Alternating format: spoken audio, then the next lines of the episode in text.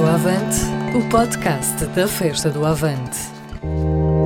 O nosso convidado de hoje tem origem cabo-verdiana, foi criado na margem sul do Tejo, é rapper, dizedor, produtor e sound designer, ou como também se define, um poeta sónico e visual. Já editou três álbuns, bastante bem acolhidos pelo público, Rapresálias de 2001, Rapensar em 2004 e Rapressão em 2012. Conta com várias colaborações com outros músicos, integra o Teatro Griot enquanto compositor e sound designer, é cofundador dos Peles Negras Máscaras Negras, Teatro do Esclarecimento, Aliás, tem vários trabalhos musicais para teatro e para artistas de outras vertentes, como Vils e Mónica de Miranda. Estudou Mixing and Mastering Electronic Music na Point Blank Music School, em Londres. Sound Design para teatro na Royal Academy of Dramatic Arts, também em Londres. Som na Resart, em Lisboa. E Sociologia do Trabalho no Instituto Superior de Ciências Sociais e Políticas. Dá aulas no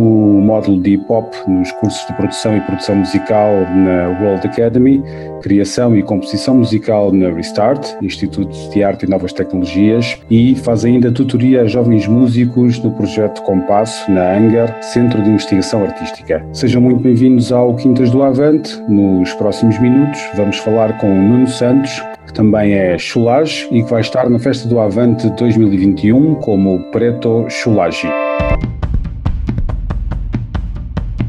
Olá Nuno, bem-vindo ao Quintas do Avante. Olá, obrigado pelo convite. Depois de três discos muito bem acolhidos enquanto Cholage, tu mostras-nos uma nova pele no projeto Preto. O que é que o Preto traz de novo e diferente em relação ao trabalho do Cholage? Portanto, Preto é sobre um som e um estar que tem estado na minha cabeça há muitos anos e que para mim não, não fui expressando nos meus álbuns de hip hop, tem a ver com uma musicalidade e com uma cosmologia que, por simplesmente, eu sinto que no hip hop em Portugal não há muito espaço, mas que eu sempre quis expressar desde novo, porque eu sou cabo-verdiano, a música na minha casa nunca foi só hip hop, pelo contrário, sempre foi morna, batuque, funanã, coladeira, rock, Kim Barreiros, tudo. Meu pai ouvia tudo e nós fomos sendo contaminados por eh, toda a música que o meu pai ouvia e mais tarde também, meu irmão, também com toda aquela vertente eletrónica que ele gostava, drum and bass, o próprio reggae também ouvimos imenso, depois drum and bass, grimy, portanto a nossa música em casa sempre foi vasta, sempre foi música negra.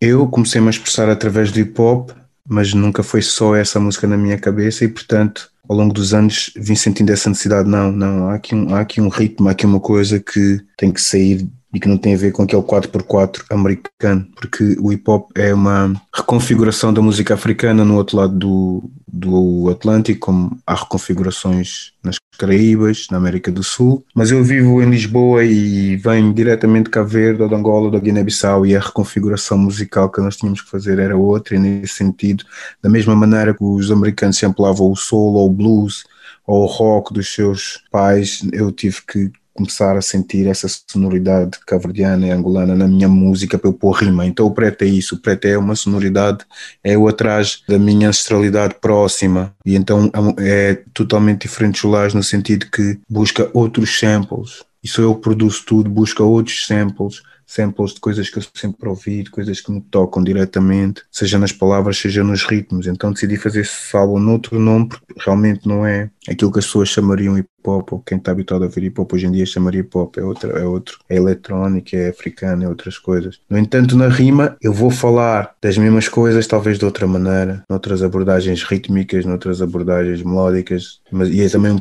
um álbum sobre a reflexão panafricanista, não é? Que eu não sei se essa reflexão tem muito lugar naquilo que é o regimentalismo lírico que se faz em Portugal. Uh, é também um, um, um, trabalho em que uh, a musicalidade, para além de ter uh, essas diferenças que já abordaste, parece ter também uma, uma outra força, ou seja, ali um, um, uma outra impetuosidade na mensagem que yeah. queres transmitir, pelo menos nos singles que já cá yeah. estão fora, mas ao, ao, nível das mensagens, yeah. quer dizer que há um passo adiante na, ah. nas temáticas também? Há um, não é um passo adiante, mas é uma, há, uma, há um escurecimento dessa temática, no sentido que eu sou um homem negro em Portugal, cujo 90 e tal por cento da audiência será branca e que, portanto, se eu tiver estiver sempre preocupado com que se as pessoas vão me ouvir ou não, eu tenho que fazer uma música que agrada a um mainstream. Eu ali é inequivocamente um álbum sobre África, a sua diáspora, as suas lutas, é inequívoco. Enquanto que em Chulage, às vezes, se eu faço um Já Não Dá ou outras músicas, há uma transversalidade com a sociedade portuguesa.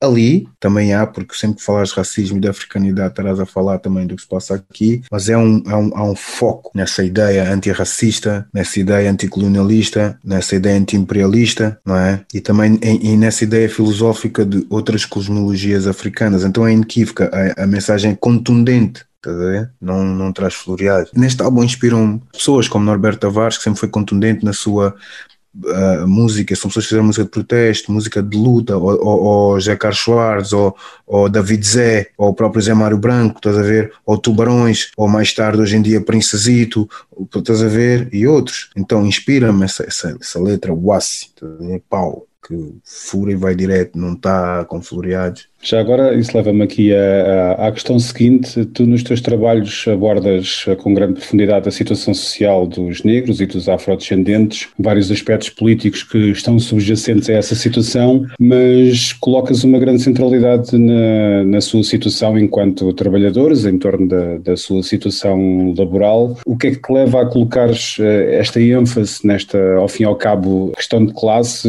numa dimensão que não é muito comum no mainstream? Hip hop, pelo menos naquele que é feito em português? Eu, Ok, eu sou um homem negro, tenho essa ênfase na, na negritude e nas, nas, dificuldades que é ser negro no Ocidente, mas a minha música não fala só disso, pelo menos nos álbuns de chulagem, às vezes falo, quando tu ouves, quando tu ouves um Já Não Dá, tu estás a ouvir música sobre o que é que foi viver a, a, a crise de 2008 e ser classe média baixa, trabalhadora ou pequeno burguês neste país e ver completamente desamparado ou trabalhar numa fábrica e de repente ficar sem emprego. Isso era transversal, não era só uma questão de negros ou brancos, embora eu acho que as questões de classe têm sempre nossa raça, estás a ver? Agora, para mim a questão do trabalho é importante porque a escravatura também foi uma forma de trabalho, foi a forma que arrancou o capitalismo na América e nas, nas potências do Ocidente, e portanto, para mim, raptarem as pessoas nas suas terras em África, meterem nos porões para ir para os latifúndios deste, deste planeta, mundo fora, para poder-se acumular capital, para se arrancar uma revolução industrial que é a base deste capitalismo atual é fulcral. Portanto, não falar de raça nos últimos anos, não nos últimos 200, 300, 400 anos, é sempre falar de trabalho, porque nós viemos para a Europa trabalhar forçadamente para que esta Europa arrancasse o seu endeavor capitalista, a sua máquina imperialista em última análise, não é?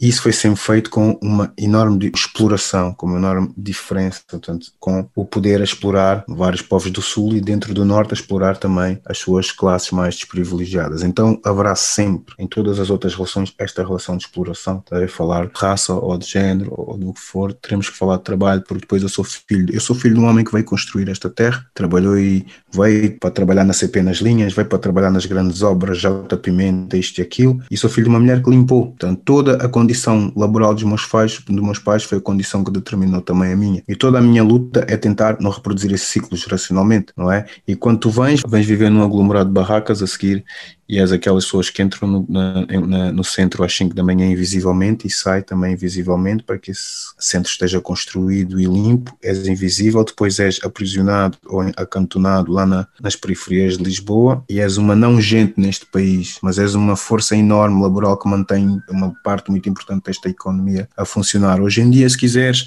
ir aos centros comerciais ver quem é que está a levantar tabuleiros, se quiseres ir ver quem são as pessoas que estão a trabalhar na segurança, se quiseres ver quem é que está a limpar as casas bem da CP, continua a haver um, uma feminização do trabalho, uma racialização do trabalho, portanto é importante, é importantíssimo, desculpa a redundância, falar sempre do trabalho quando estou a falar de raça, nós não viemos aqui, ao contrário do que se pensa, à procura de uma vida melhor. Houve uma série de importações de mão de obra que foram necessárias neste país e falar assim, ai, viemos aqui, eles estavam lá mal, que a África está muito mal, não. Houve todo um colonialismo, todo um sistema que criou não Estados que têm uma dificuldade enorme de se repor porque há sempre interferências imperialistas e, portanto, havendo não condições nesse lugar, as pessoas procuram e migram. Aquilo que está-se a passar agora em Marrocos é um espelho disso, mas a toda hora se passa, em todo o lado, e ontem, ontem a, a, França tirou 111 pessoas a tentar passar a Calais. Portanto, esse rebentar do hemisfério sul, que obriga as pessoas a criar um movimento desempoderado à procura de trabalho no norte e chegarem aqui numa situação vulnerável que lhes obriga e que lhes sujeita a qualquer tipo de exploração, É um movimento pensado nesta globalização, não é uma coisa esporádica nem aleatória. Portanto, as pessoas chegam aqui numa condição que é, chegam aqui como refugiados e imigrantes, mas numa situação que é o reflexo desta economia, desta economia de desequilíbrio, desta economia de extração do Sul. E quando nós estamos aqui, é sempre uma situação de trabalho, mesmo quando estás no desemprego. Quando vamos ver estatísticas, que não as há, mas que tentamos estimá-las sobre quem são os jovens que estão mais desempregados. O desemprego jovem é grande, e dentro desses jovens, quem são? Quando estamos em conselhos como Seixal, Amadora, Setúbal, esses que têm grande expressão africana, tu vês, não é? E depois, se for estudar a fundo estas questões, tem a ver com todo um processo enorme. São boas as escolas que estão nestas comunidades, os professores estão precarizados, que hoje é, hoje é um, amanhã é outro, amanhã é outro, vão conseguir uma, uma educação que seja uma educação que permita estas pessoas chegaram desse ano preparados para, tudo a ver? E depois há uma questão aqui, falando, falando sobre o Avante, que é as questões sindicais, que é estas pessoas invisíveis têm trabalhos invisíveis e trabalhos altamente precários, não estão representadas em grandes lutas sindicais, por exemplo, que é uma, uma cena que eu penso quando se fala em sindicalismo aqui. Uh, tu tens as empregadas domésticas que até hoje não vêm a sua profissão, têm, têm para já um contrato.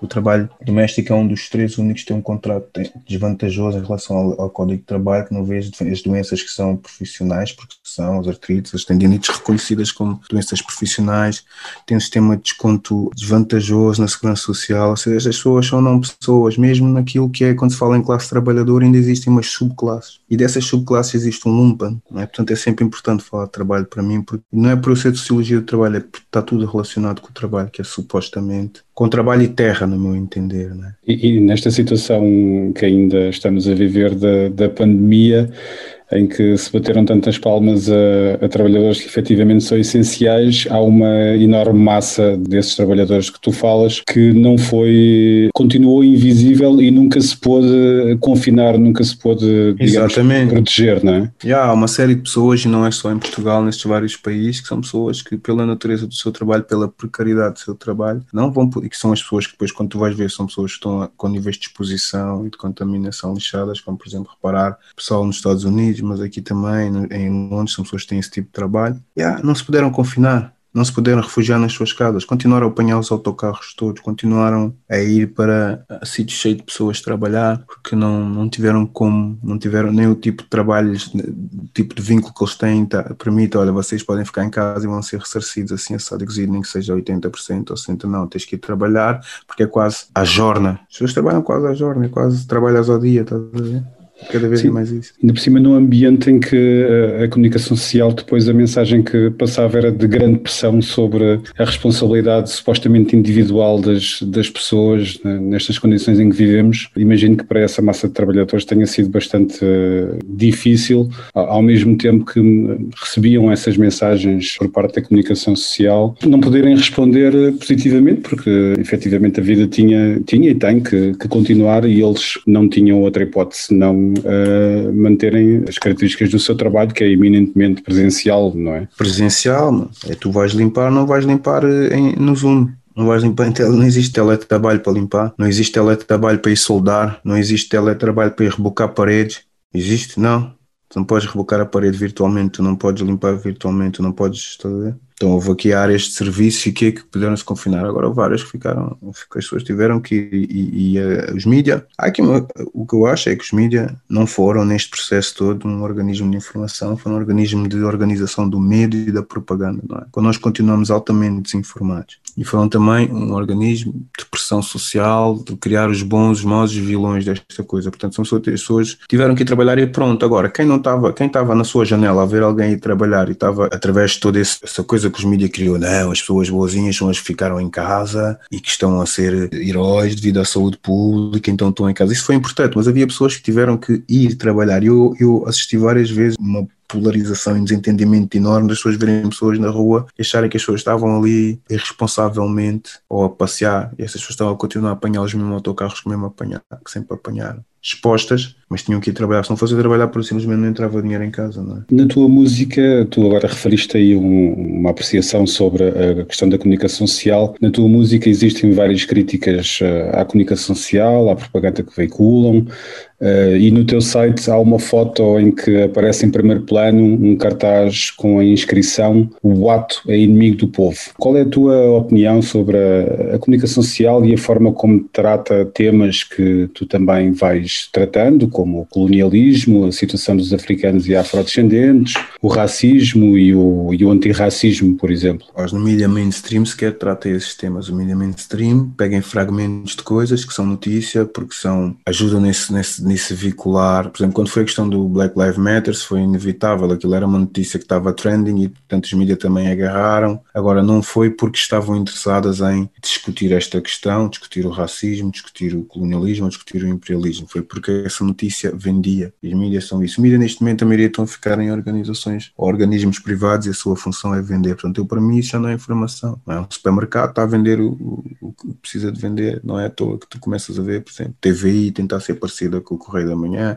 O pessoal quer vender, quer vender e vende essas notícias sensacionalistas, corriqueiras e que são muito bem preparadas para instalar o medo, para depois instalar outras coisas, para poder no futuro instalar um ditador eventualmente racista ou eventualmente machista ou pior, ou isso tudo junto. Os mídias são esse mecanismo, porque são mecanismos também para instalar esses interesses. Acima de tudo vendem verdades pré-feitas, às vezes de uma maneira superficial, simplista, porque é também isso, né? Às vezes eu vou, vou, eu vou aos cafés ouvir as pessoas, ouvir as coisas, e quando estás ali assim bombardeado por tal canal, aquilo entra querendo ou não, ainda que tu tenhas um discernimento, passado 10 minutos não tens nenhum, passado 20 não tens nenhum, quando tu és bombardeado constantemente com estas notícias sensacionalistas, ou de fritar pessoas na praça pública, ou instalar o medo, repetir 10 vezes que vamos todos estar tudo a morrer, e sem depois aprofundamento. Essa questão do Covid foi isso, foi sempre, ok, estão a morrer X pessoas, tudo bem, vamos saber de que mais que, que morrem pessoas, quais são as quantidades, e perceber que, ok, não, foi só, ok, isto vende, isto, instala, isto vai instalar medo, vamos só dar este body count count, body count, body count. Obviamente, nós ficamos todos em casa aterrorizados. Né? As pessoas ficam em casa não sabem o que é que está a passar, mas eu não acredito, não acredito que o objetivo dos mídias hoje em dia, nem há muito tempo, seja informar, é vender fragmentos de informações que constroem as verdades que na altura, um bocado da, do, não fala, escreve do Orwell de 1984, eles tinham o Ministério da Verdade e, portanto, uma coisa que hoje era verdade, amanhã era mentira, e cada vez mais tu vês os mídias desdizerem-se permanentemente, contradizerem-se, depois como a contratar esses pândits, esses peritos todos que nos vêm mastigar ainda mais as coisas, como se as pessoas fossem estúpidas e não entendessem as coisas, então ainda trazem um perito A, B, C que ainda vai mastigar por cima. E tudo que estão a fazer é pegar estas ideias que supostamente são isto ou isto é alternativo e a dar-nos duas, dois prismas do mesmo, é? deste mesmo sistema, aquele sistema vigente. Esses tais eh, comentadores que nunca querem nada com política até ao dia em que inevitavelmente aparecem claro. também como candidatos, candidatos. a alguma coisa. É, claro. Como é que tu vês estas intenções, eh, de alguma ordem, de facto, bastante suportadas na, na, comunicação social? De um modo geral, é que acho que já pouca coisa escapa. Estas intenções, estes projetos antidemocráticos que depois têm sempre essas características uh, racistas, uh, homofóbicas, enfim, que de, de, de, confronto até com a nossa Constituição e com as pessoas, no fundo, e que é uma tendência hoje que se verifica um pouco por todo o mundo, mesmo onde formalmente as o regime ainda é um regime democrático. Como é que avalias, do teu ponto de vista, os riscos que traz esse, esse ascenso desse, desse tipo de projetos? Eu acho que, para já, estes riscos, estes riscos são super reais porque nós já não precisamos de repetir 10 vezes o erro para perceber que essas pessoas podem se tornar líderes. O Trump tornou-se e era ridículo a certa altura pensar que ele se ia tornar, Bolsonaro a mesma coisa, e portanto é importante que a gente não encare isso, que a gente não menospreze a possibilidade dessas pessoas chegarem ao poder. Agora, também é importante, eu no meu entender, eu não acho que Portugal está-se a tornar outra vez racista. Portugal sempre foi racista, as pessoas estão a amplificar vozes que estão às vezes a falar baixinho no café ou falar baixinho em casa. E estão-se a aproveitar das frustrações das pessoas, da descrença das pessoas nas instituições, desta polarização que é, que é criada também através das redes sociais e também através deste clima de medo que ninguém, ninguém se quer entender com ninguém, é só a gente fala por cima de toda a gente e, portanto, cria-se este clima de são estes contra aqueles, ou nós ou eles, e depois estas pessoas, obviamente, veiculam esse tipo de discurso e capitalizam em cima disso. E, são, e os mídias amplificam imenso o que estas pessoas dizem, e, mas eu acho que essas pessoas estão a cavalgar em cima de algo que existe numa grande massa de portugueses, falando no nosso caso, porque às vezes eu vejo falar disto como uma coisa que era inesperada. Não, eu vou no autocarro até hoje e eu vejo as pessoas a recolherem quando eu entro a sua mala, eu neste momento entro num sítio acabou de entrar uma pessoa branca, ninguém, as pessoas não puseram máscara à média. Eu entrei, no, ainda ontem entrei num café na Alameda, estava a entrar toda a gente, tudo na boa. Assim que entrei, as pessoas todas puseram a máscara. Portanto, o racismo neste país existe, sempre existiu e vai continuar a existir enquanto não se discutir a, a fundo. E as outras questões também.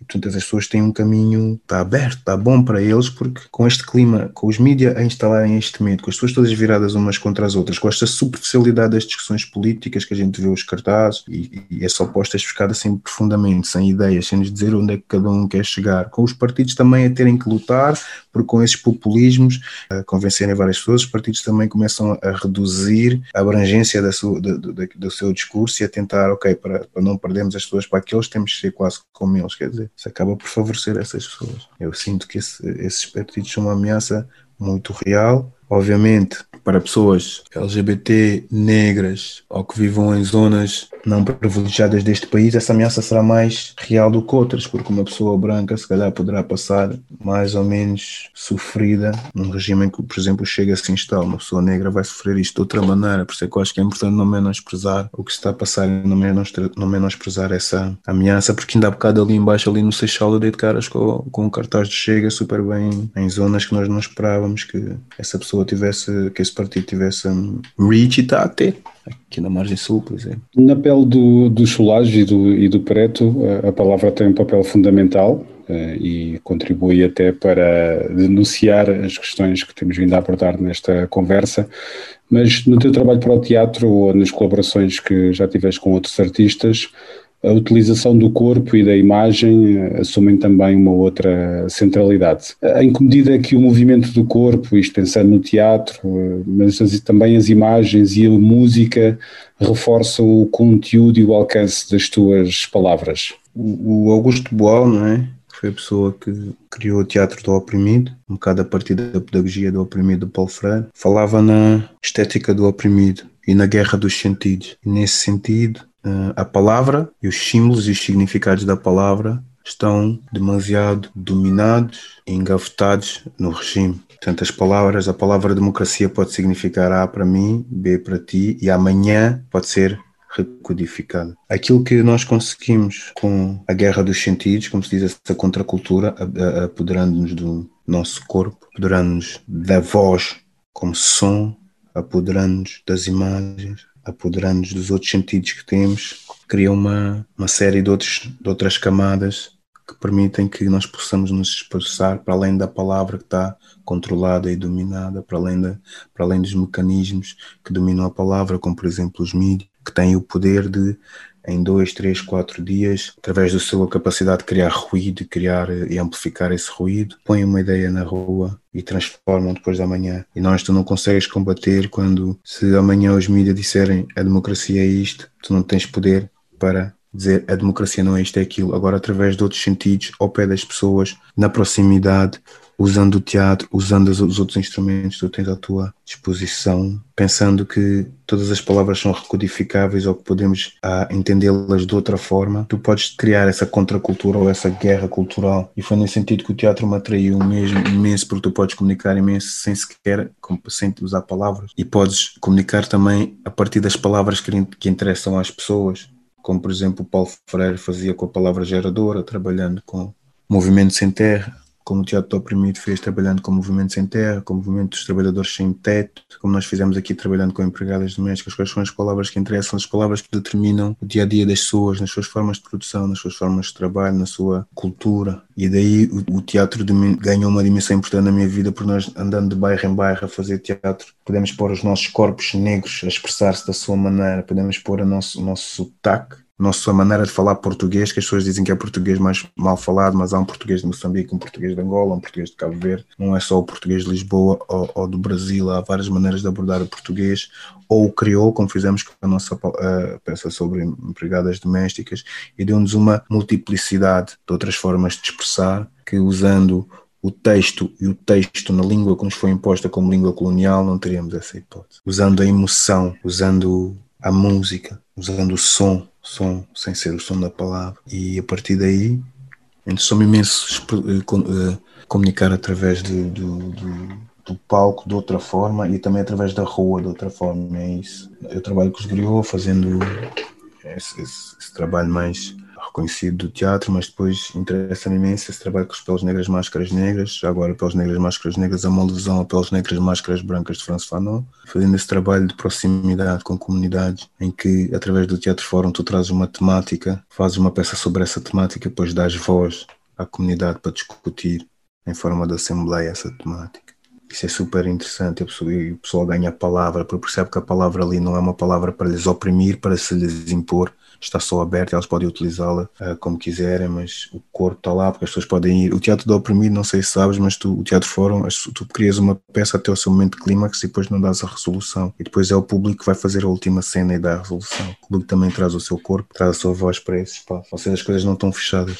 E isso é interessantíssimo. Este projeto que falaste, o Peles Negras, Máscaras Negras, foi talvez aquele que mais me saltou à vista quando procurei elementos para preparar esta conversa uh, contigo. E ele não é só teatro, não é? É mais do que isso, é um instrumento de intervenção uh, comunitária que tem várias vertentes. Instrumento de partilha na comunidade. A gente já não gosta de usar essa palavra intervenção. Nós estamos aqui na comunidade, vamos partilhando em, em, de forma circular e solidária esses saberes que temos. É, nós temos outras ações, como por exemplo a alfabetização.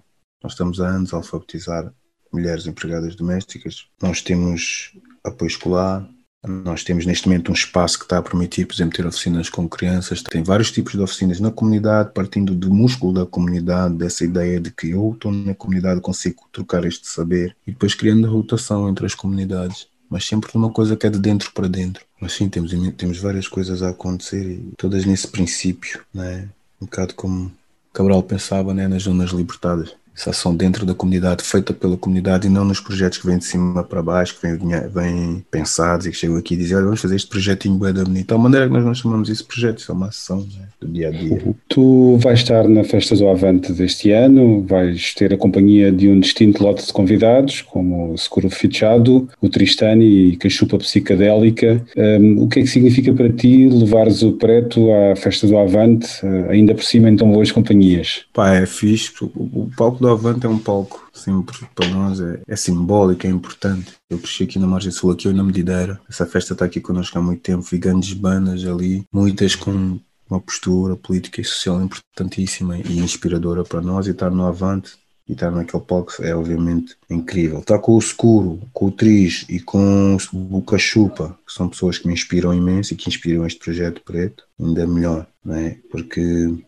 é como se estivéssemos em, em, ali de braços apertados uns com os outros a passar a nossa mensagem, a ponderar os projetos uns dos outros e obviamente aquele palco também é assustador e portanto não me vou sentir sozinho lá. E agradeço muito eles fazerem essa viagem comigo. A energia de que falávamos no início desta conversa, que está na música do Preto, né? essa força vai estar em palco, quem vos for ver vai sentir essa, essa, esse poder, digamos assim. Vai, vai, vai. Vai sentir essa, esse, esse andamento, esse brambra, claro. Sentir esse, o tempo que lá tivermos é.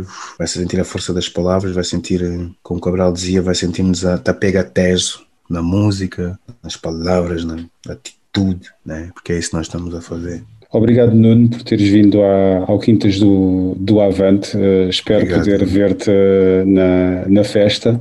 Ah, Uma boa parte das informações e das questões que nós aqui abordamos eh, encontram-se também abordadas no site do, do Chulage, o chulage.org, onde também há mais informações sobre este projeto, o Preto, a entrada para os três dias da festa do Avante, a festa dos trabalhadores, dos democratas, da cultura e da gastronomia, da solidariedade, da liberdade e da igualdade, é assegurada através da EEP, a entrada permanente, que se pode encontrar nos centros de trabalho do PCP ou com os militantes do partido. Outra forma de viver a festa é também participar na sua construção. A festa já começou a ser construída, sobretudo aos fins de semana. Há mais informações também no site festadoavante.pcp.pt e nas páginas nas, nas redes sociais. Fica por aqui este Quintas do Avante para a semana a mais. Da minha parte, deixo-vos com um abraço e com o desejo de nos vermos na festa.